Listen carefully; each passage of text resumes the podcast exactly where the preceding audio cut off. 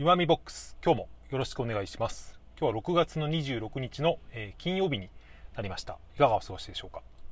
えー、いきなりなんですけど、えー、プラットフォームをですね音声配信のプラットフォームをちょっと変えてみようかなと思い立ちまして、え別のところで音声配信を始めることにしました。いきなりなんだよって思うかもしれませんけど一応前前からちょっと考えていたことはありまして、まあ、本当は200回を、え機にですね移ってみようかなと思っていたんですけど、まあ、なんとなく、えー、伸ばし伸ばしになっていて今になったというところです、えー、どのプラットフォームで配信したしているのかみたいなことはですね、まあ、この詳細欄に詳細に載せるのはちょっとあれかなという気もですね、まあ、気の使いすぎかもしれませんけど思ったので、まあ、もし気になる方がですね既得な方がいれば、まあ、Twitter なんかを見ていただければリンクが貼ってありますということでですね、えーえー、すいません。またこれからうるさくなりますが、まあ、なぜ変えてみようかと思ったみたいなことをですねちょっと話してみようかなと思うんですけど。うーん正直特に理由はないんですよね。前にだいぶ前の配信でプラットフォームを変えようかなって話した時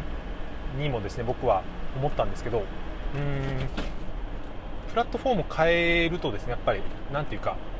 聞いてる人が変わったりするじゃないですか。それによって自分の喋り方とかその話題の選び方がどう変わるのかなみたいなっていうのが興味があったっていうのがまあ言ってみれば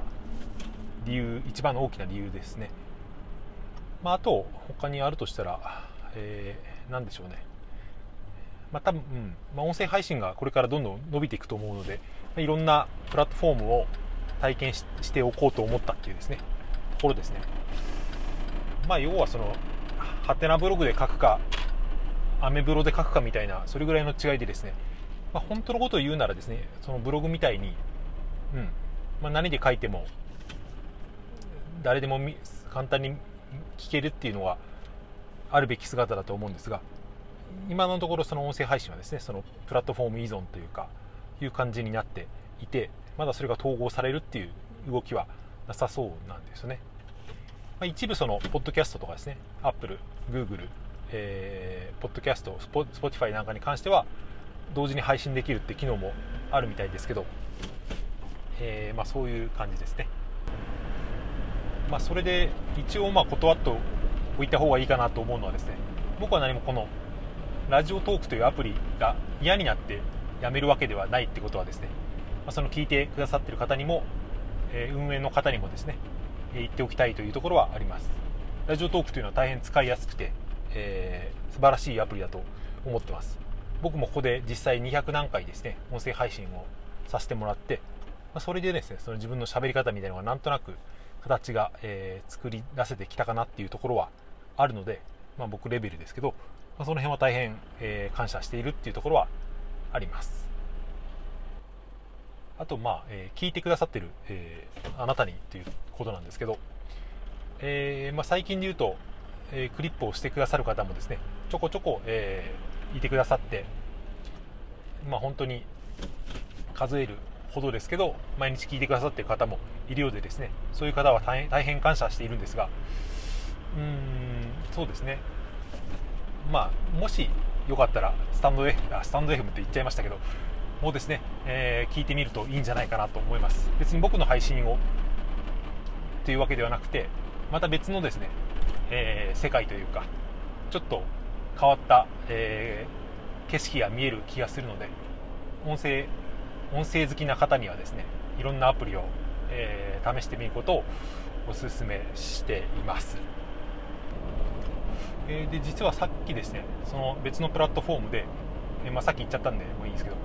えスタンド FM でですね第1回目の配信をしてみたんですよ。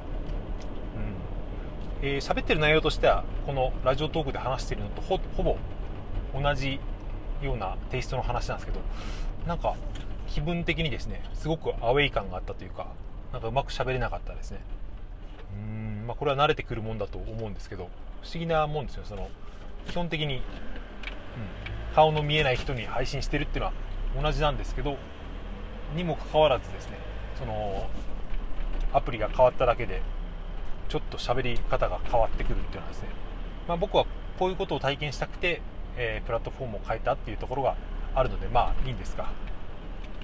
まあなんか言ってみれば転校生みたいな気分にですねありました。関係ないですけど僕は小学校のところに2回転校した経験があってですねなんとなくその時のことを思い出したみたいなそんなところはあります。その録音アプリの使い心地とか違うことみたいに関してはですねまあここでまたまとまってからラジオトークに戻ってきて話してもいいし、えー、ブログなんかで、えー、書いてもいいとは思うんですが、まあ、もしそんなですね何か役に立ちそうなことがあったら何かしらの手段で共有できれできればなと思っています、えー、というわけで一応岩見ボックス最終回といういきなりそういうことになりましたので、えー、まあ別のアプリに行けばもしもし僕の話を聞きたいというですねとても変わった方がいらっしゃればですね大変ありがたいと思いますので、えー、Twitter なんかでですねリンクを探してもらって聞いていただければと思います。はいそんな感じで、えー、終わりにしたいと思います。最後まで聞いていただいてありがとうございました。それでは、えー、またどこかでお会いしましょう。さようなら。